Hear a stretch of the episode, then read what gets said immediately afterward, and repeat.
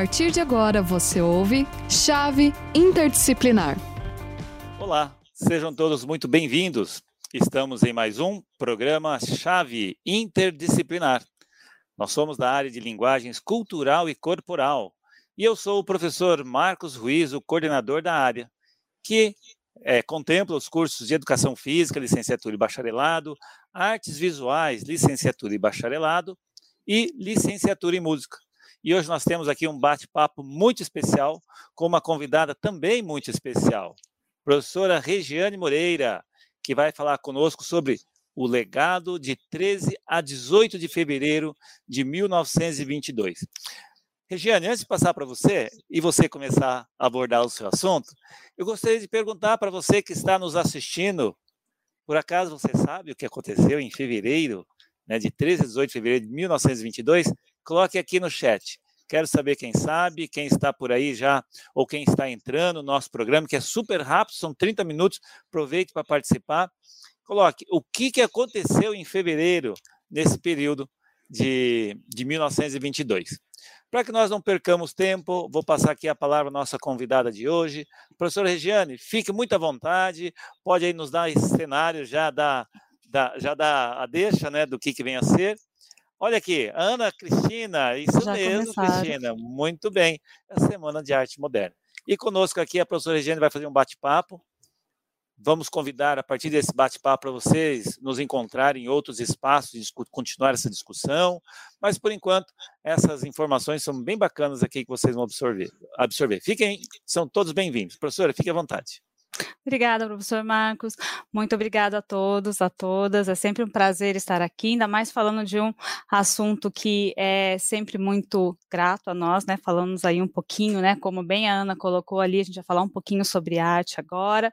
Como o professor Marcos apresentou, sou a professora Regiane Moreira, trabalho na área de linguagens cultural e corporal e tenho formação em artes visuais.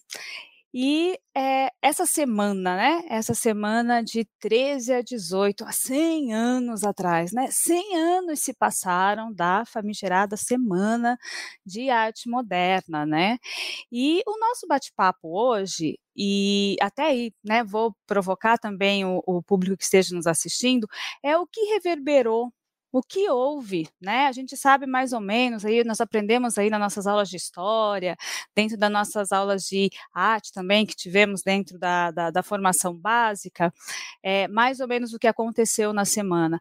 Mas o legal é nós pensarmos o que aconteceu depois disso, né? A semana ali, ela tem uma, uma característica muito focada, né, ali que aconteceu num determinado espaço, é, num determinado estado, por alguns intelectuais, né? Ela foi ali movimentada por alguns intelectuais da época, e há aqueles, né, tanto agora desses 100 anos aí da Semana de Arte Moderna, há aqueles que ovacionam a semana, há aqueles críticos que é, consideram que a semana nem foi tão importante assim, que é, na verdade, um, um, um exemplo extremamente isolado. Então, há, há diversas é, é, falas a respeito desta semana, mas o que eu é, venho trazer aqui é justamente o que, o que nós recebemos hoje 100 anos depois desta semana, né? Então, um panorama bem rapidinho, o que, que foi a semana, né? A semana foi um encontro, na verdade, de grandes intelectuais da época, aí lotados em São Paulo, aconteceu em São Paulo, então aí nós tínhamos é, vários escritores, como Oswald de Andrade, nós tínhamos é, é, artistas como Vitor, Vitor Bicheret, própria Anita Malfatti, Mário de Andrade, o, o, o nosso é, tão querido Heitor Villa-Lobos, né, de Cavalcante, várias personalidades da época, né, que se reuniram e tiveram o um intuito né, de promover uma semana com diversos é, eventos culturais, que aí fomentavam desde exposições de arte até apresentações de música, apresentação de orquestras, leitura e bate-papo, né, é, de de textos, e, e, dentro de toda essa organização, houve um certo estranhamento do público, certo? Vale pensarmos que, é, até então, né, isso pelo menos a história, né, é, é, se organiza dessa forma, toda a questão cultural, representativa, artística do Brasil estava muito focado na visão eurocêntrica, né, na visão europeia, e se buscava aí uma identidade nacional. Lógico que Vamos aí fazer um parênteses bem grande, né, professor Marcos? Estamos locando dentro de um espaço específico, com alguns artistas específicos, com alguns teóricos específicos. Nós não estamos falando do Brasil como um todo, que já é quase que um continente, né? Nós estamos falando de, desse espaço ali. E se sentia essa necessidade de se provocar algumas reações, seja elas com interesses ou não. Por mais... Lembrando que naquela época não tinha internet, quiçá alguém tinha telefone para poder passar notícia. Fica imaginando aqui a dimensão, né? Isso. Então imagine assim, de repente se faz um, um evento de música, né? Então vai se fazer lá, Heitor Lobos faz uma apresentação com uma grande orquestra e ele leva para a orquestra sinfônica, para a música clássica, com todos aqueles instrumentos clássicos, ele leva o choro, ele leva o samba, né? Aí as pessoas, espera aí, né? Mas isso não é música clássica. Isso não é tocado com todos esses instrumentos. Isso daí é música da periferia, é música que vem do morro, é música que vem da marginalização, né? Que, que, que, vem à margem dessa sociedade. Eu venho aqui para ouvir samba, né? Então ele provoca ali toda uma, uma efervescência. Assim como quando Ronald é, de Carvalho vai ler o poema Sapos, tá? De Manuel Bandeira. Então, lá vai declamar o poema Sabos, que isso foi o grande auge ali, né? E quando ele começou a declamar esse poema, ele foi vaiado, ele foi xingado, atiraram-lhe tomates e por aí afora, porque estávamos esperando um poema, né, ou uma leitura clássica. E de repente chega lá, ele vai falar sobre os sapos, sobre o coachar, e sobre esse coachar ainda fazendo aí uma ligação é, um pouco com a estrutura é, cultural e política do país. Então, assim, houve um grande estranhamento. Aí eu pergunto, né, professor Marcos, o que que isso traz para os dias de hoje? É, eu Professora, você me permite? Claro, por favor. Enfumando os papos, saem da penumbra, aos pulos os sapos, a luz Isso. deslumbra. Em ronco que a terra berra o sapo boi, meu pai foi à guerra, não foi, foi, não foi, o sapo tá no eiro, enfim, e assim segue o poema do sapo, só para aguçar a curiosidade dos nossos aguçar ouvintes. a curiosidade dos nossos é, dos nossos ouvintes.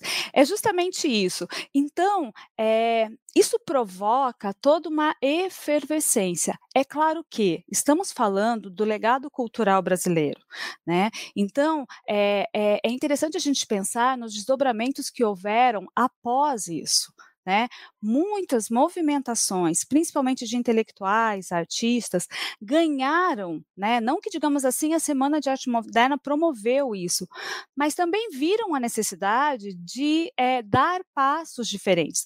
Vale lembrar também que a grande precursora, lá, ó, nós estamos no mês da mulher, a grande precursora da Semana de Arte Moderna foi Anita Malfatti, que três anos antes já havia feito uma exposição e que na verdade, foi o grande boom aí.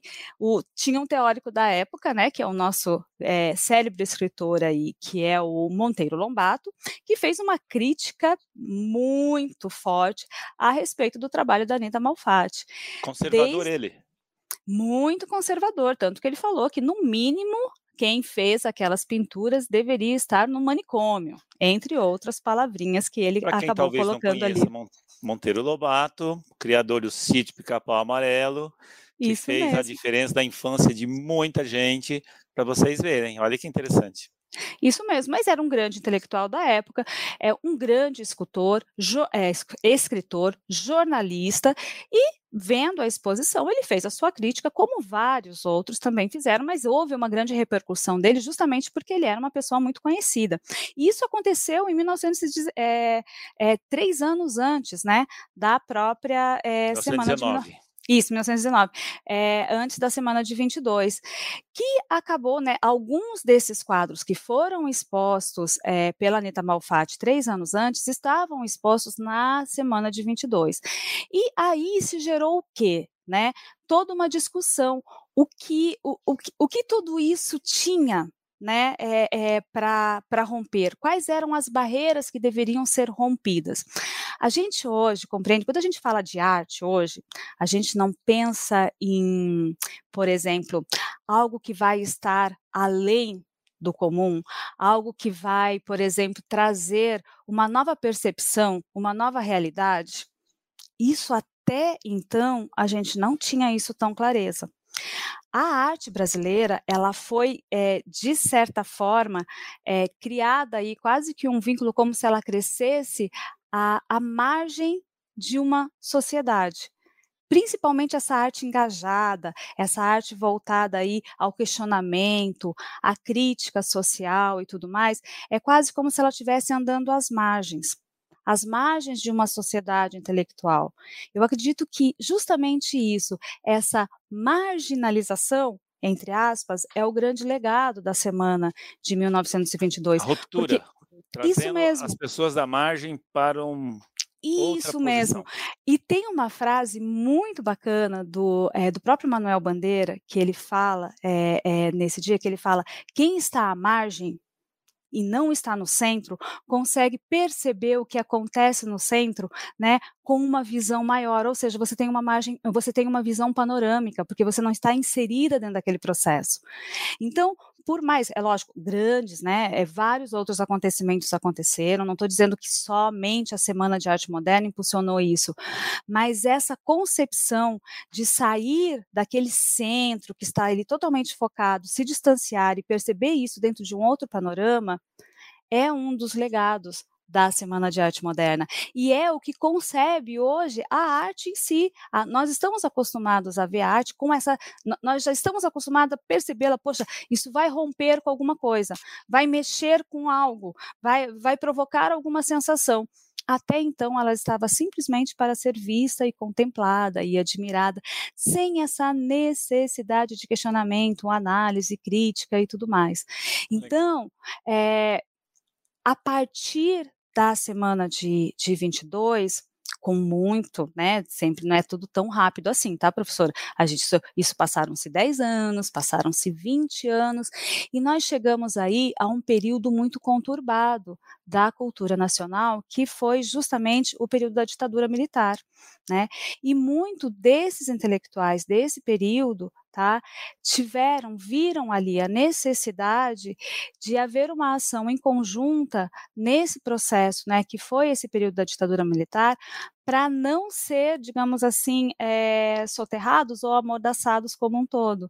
Então, essa movimentação e essa característica política que nós temos hoje da, da própria manifestação artística vem um pouco desses, né, desses remanescentes da arte moderna aí, que né, praticamente 40 anos depois, né, é, estava ali pontuando, colocando algumas é, questões sobre a arte nacional, sobre essa manifestação da arte nacional e dessa identidade, né, dessa identidade da arte que nós é, procurávamos, né, e que ainda procuramos, né. Hoje em dia a gente pode falar sobre essa arte, é, se a gente fosse pontuar, né, o que seria hoje essa arte que vem à margem? A gente consegue definir, por exemplo, qual é a arte, qual que é a produção artística que está dentro é, do veículo, digamos assim, é, mais formal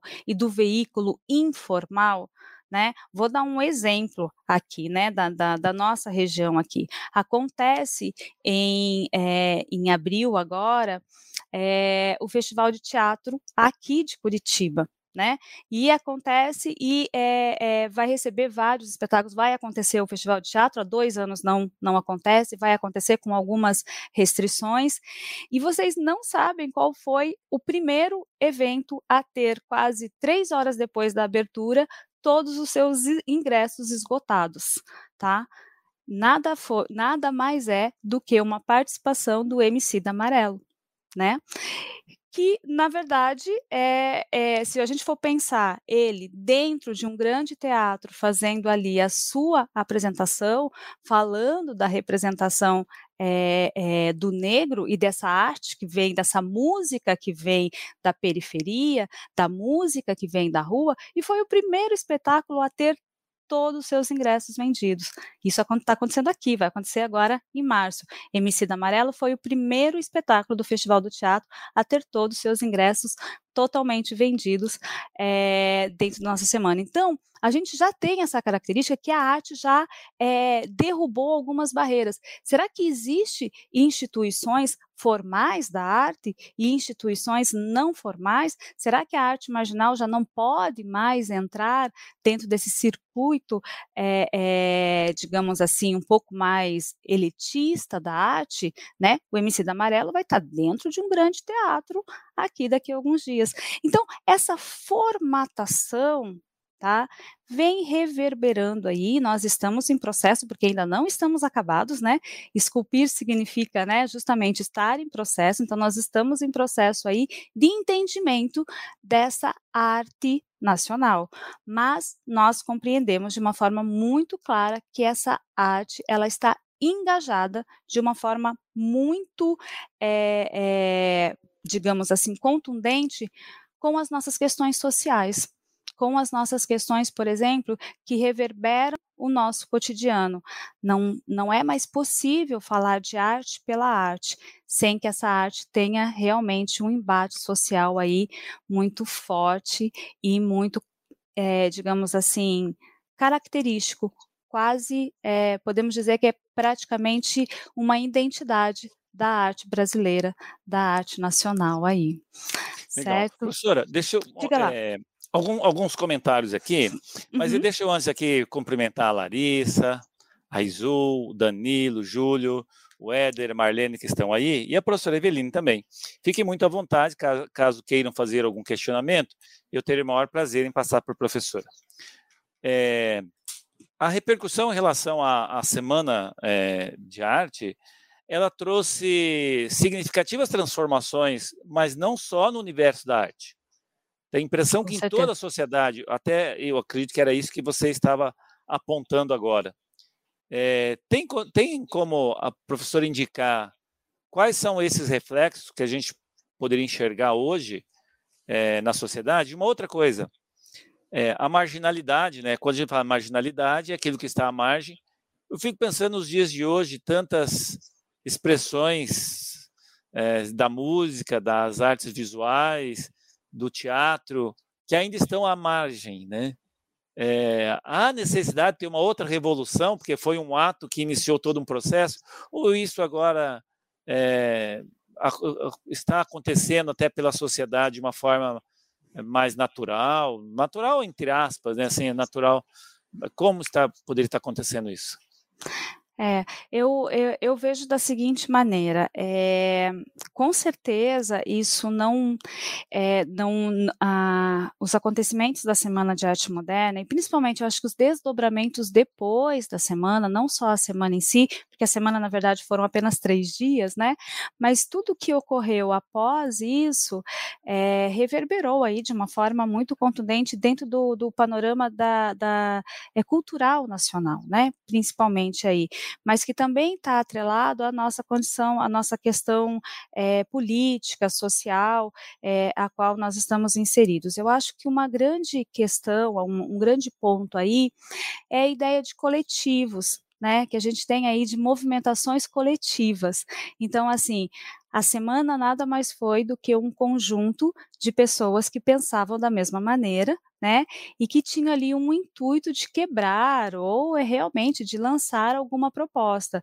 Nós ainda temos muito dessa questão do coletivo, desse coletivo de pessoas, de profissionais que procuram, né, em suas diferentes áreas aí, é, é, promover né, mudanças ou promover é, outros, é, é, ou, outros olhares, outros vieses para aquilo que já está instaurado. Isso acontece em diversas áreas né, da, da nossa sociedade como um todo. A própria questão, por exemplo, de levar questões culturais, né, da própria periferia para serem discutidas dentro da academia, no caso assim, dentro das universidades, não se era comum.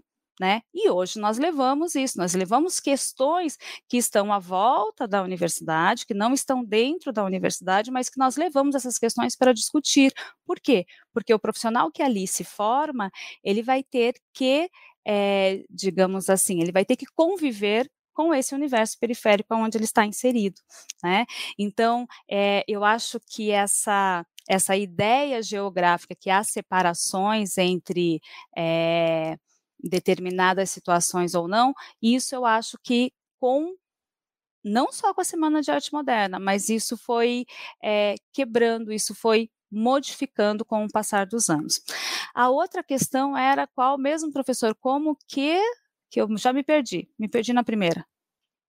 Eu comentei dessa é, do acesso às diferentes culturas que hoje poderiam estar à margem é, se há necessidade dessa ruptura, como houve aquele processo de ruptura, ou, ou isso vai ocorrendo um processo mais eu... dentro de uma ideia de porosidade.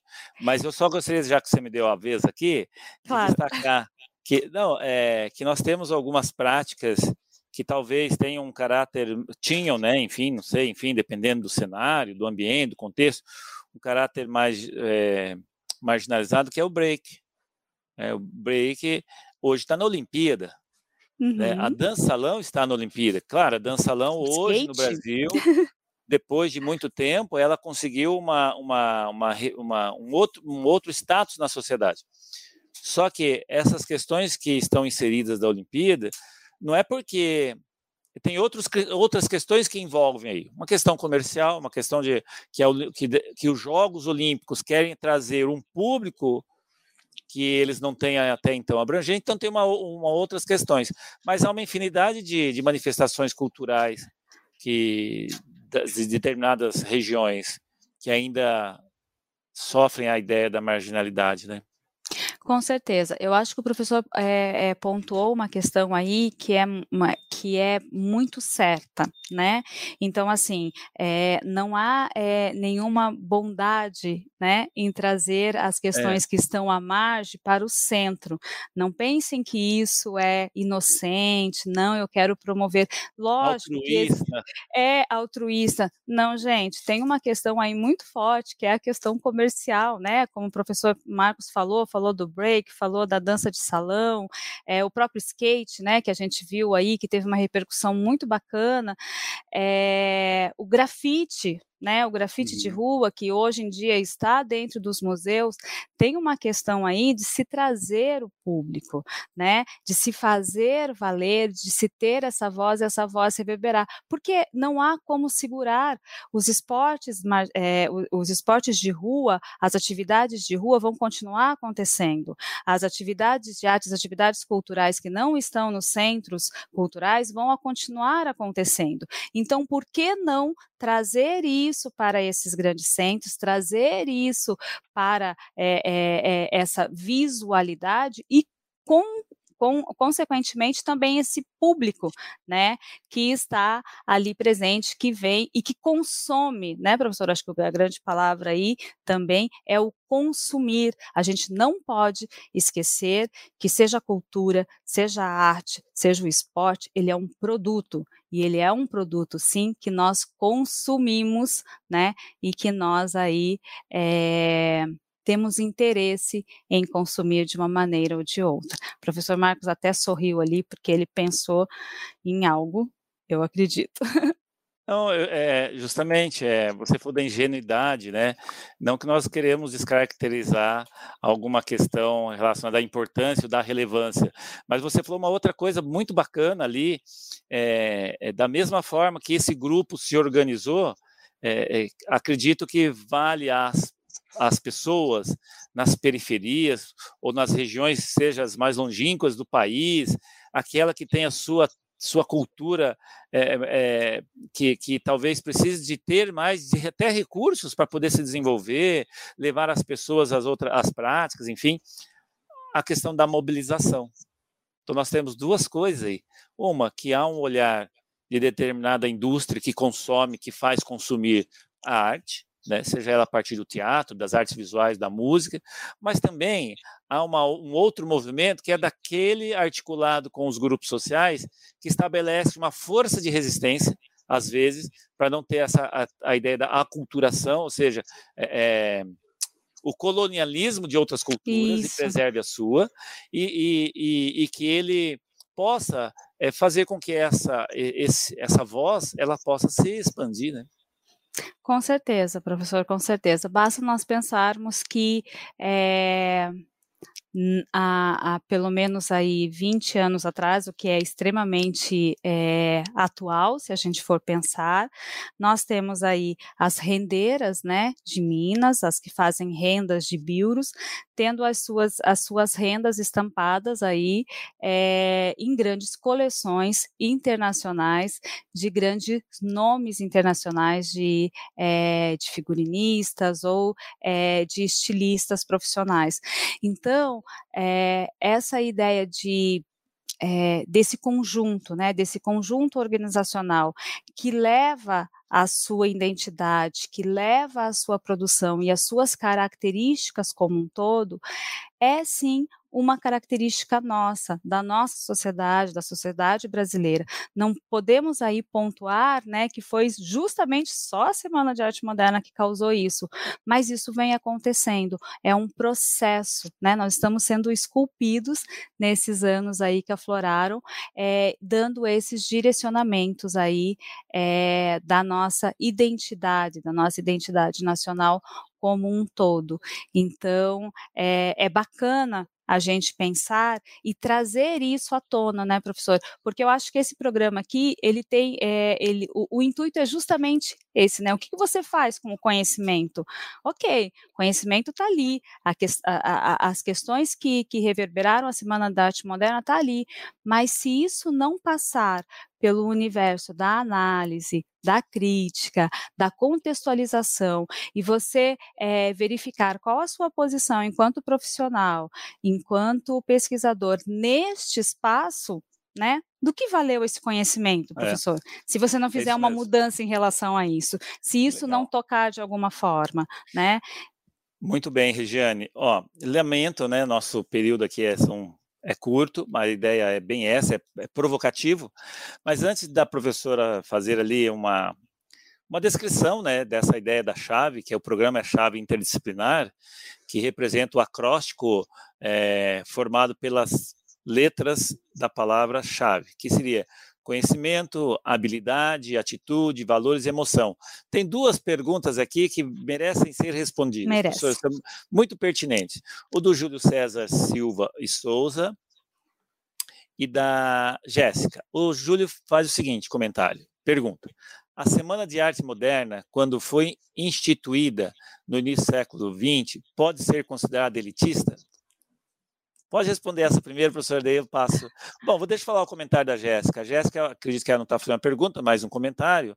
Uhum. É, diz o seguinte: ruptura do conservadorismo, valorização e introdução e da cultura popular. Bem colocado, viu?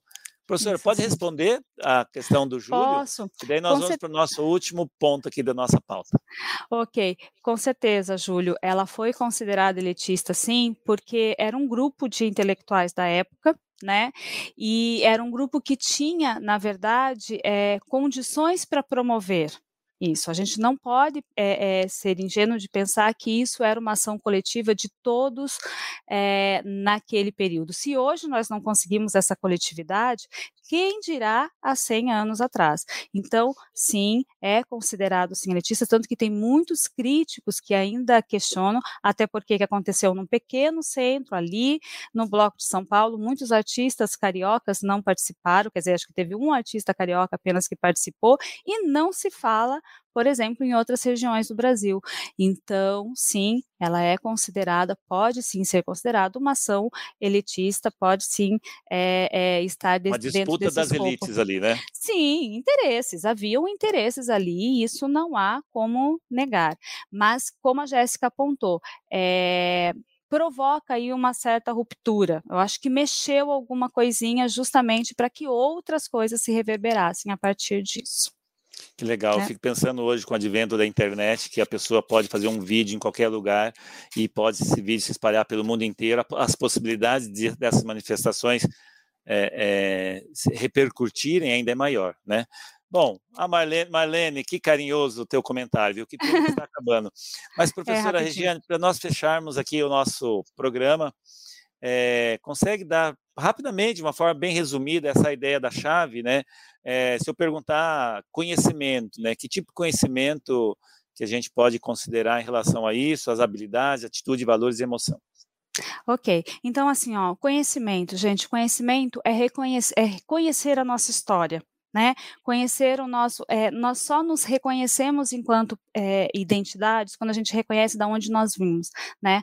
Da, da, da onde veio esse processo, né? É, a habilidade, a nossa habilidade cognitiva realmente é, de, de compreender, de é, analisar tudo isso, né? A atitude, eu acho que a gente pode chegar aí à questão do que, a gente vai fazer, né? O que, a gente vai promover a partir disso? Porque não adianta nada conhecer, não adianta nada é, compreender tudo isso e o que que isso vai ser levado à frente, o que podemos movimentar a partir disso, né? É, conduzindo aí é, valores muito específicos na nossa formação mesmo, na nossa formação profissional, sejamos nós, independente da, é, da, da, atuação profissional em si.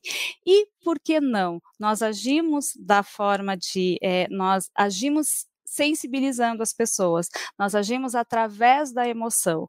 Então, é, o entusiasmo, o valor, as atitudes, elas emocionam e elas nos traz aí é, uma sensação é, de prazer também de estarmos falando e reverberando aí os nossos conhecimentos.